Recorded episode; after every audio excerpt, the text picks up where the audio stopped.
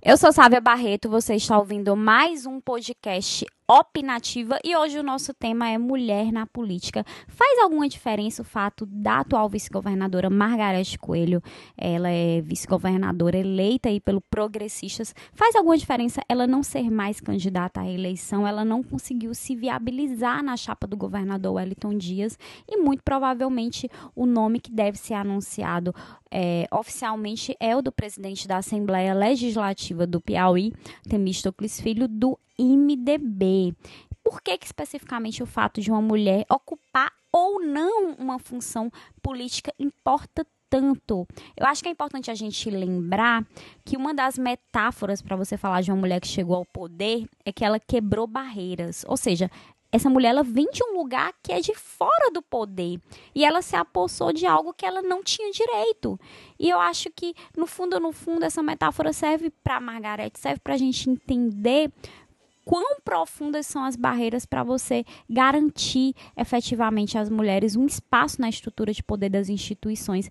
E quando você garante, você reveste um processo que se desenrola de maneira histórica, de maneira institucional, que exclui as mulheres e subalterniza essas mulheres, coloca elas numa posição inferior.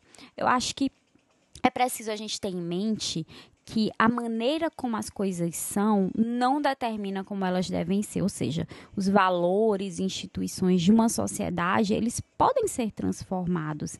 A gente tem, no caso das mulheres, vários obstáculos informais para garantir os direitos que já foram conquistados via legislação, constituição, enfim, mas as mulheres que almejam ingressar na vida pública através de cargos eletivos, elas enfrentam desafios adicionais à sua participação nesses espaços institucionais. Por exemplo, os dados divulgados esse ano pela Justiça Eleitoral, que foram divulgados pelo Tribunal Superior Eleitoral, eles apontam que 52% do eleitorado brasileiro é formado por mulheres, né? Um levantamento que vai até 2018. Só que nas eleições de 2016, que são os últimos dados disponíveis, só 31% dos brasileiros que se candidataram eram mulheres. Ou seja, de 5.568 municípios no Brasil, 1.286 cidades não teve nenhuma mulher eleita sequer vereadora. Então, a partir desses números, a gente consegue entender que não estão sendo dadas condições para que os direitos políticos e eleitorais das mulheres sejam exercidos através desse pilar da igualdade no Brasil. Bom, mas e daí, sabe? Você deve estar me perguntando, isso é uma questão de gênero, uma questão de mulheres. Bom, as mulheres elas são minorias não por, por, por uma questão de quantidade, né? Porque quantitativamente falando, elas são inclusive maioria, mas elas são minorias por uma questão de direitos. A gente não pode falar, a gente não pode pensar em uma sociedade justa, igualitária, democrática, se a maioria das decisões é tomada pelos homens. A gente tem um ambiente político desigual. Então, as legislações, as políticas públicas, as decisões sobre para onde vai o dinheiro, os recursos públicos, para toda uma sociedade, uma sociedade essa que é heterogênea, é diferente, é múltipla.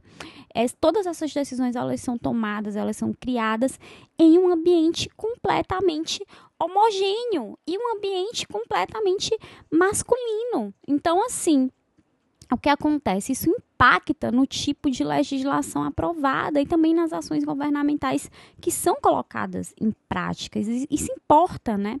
A ocupação de cargos públicos eletivos, ela permite às mulheres serem co-construtoras da sociedade, de um futuro coletivo que atenda também a essas particularidades de gênero, com pautas amplas, pautas que vão da questão da saúde da mulher, políticas redistributivas, ou seja, Bolsa Família, enfim, tem uma série de questões que impactam na vida da mulher. No caso dessa agenda de gênero, nessa agenda de feminina, digamos assim, é, uma das soluções necessárias para lidar com esse problema é justamente reforçar as candidaturas de mulheres, porque com uma presença maior de mulheres na política, com certeza vai ser mais provável conseguir que essas demandas elas não sejam sistematicamente colocadas em segundo plano. Não foi a Margarete Coelho dessa vez, mas a busca por cavar e manter espaços de poder às mulheres importa, importa a todos que querem construir uma sociedade mais igualitária. Olha, o Opinativa de hoje vai ficar por aqui, mas você pode continuar dialogando comigo, dando sua opinião. É, me procura nas redes sociais, me procura no Instagram, no Twitter, no Facebook, Sávia Barreto, tudo junto, você me acha e a gente segue dialogando. Tem também a minha coluna no Portal 86, coluna 880, inclusive na minha coluna você pode conferir, ouvir os áudios é, dos podcasts, você também tem a opção de ouvir os podcasts via YouTube, só procurar Opinativa Sávia Barreto. Você me encontra no iTunes, né? Na Apple, se você tem celular com, com iPhone, né? Enfim. Ou a outra opção ainda é me ouvir pelo SoundCloud. Também só procurar Opinativa Sávia Barreto.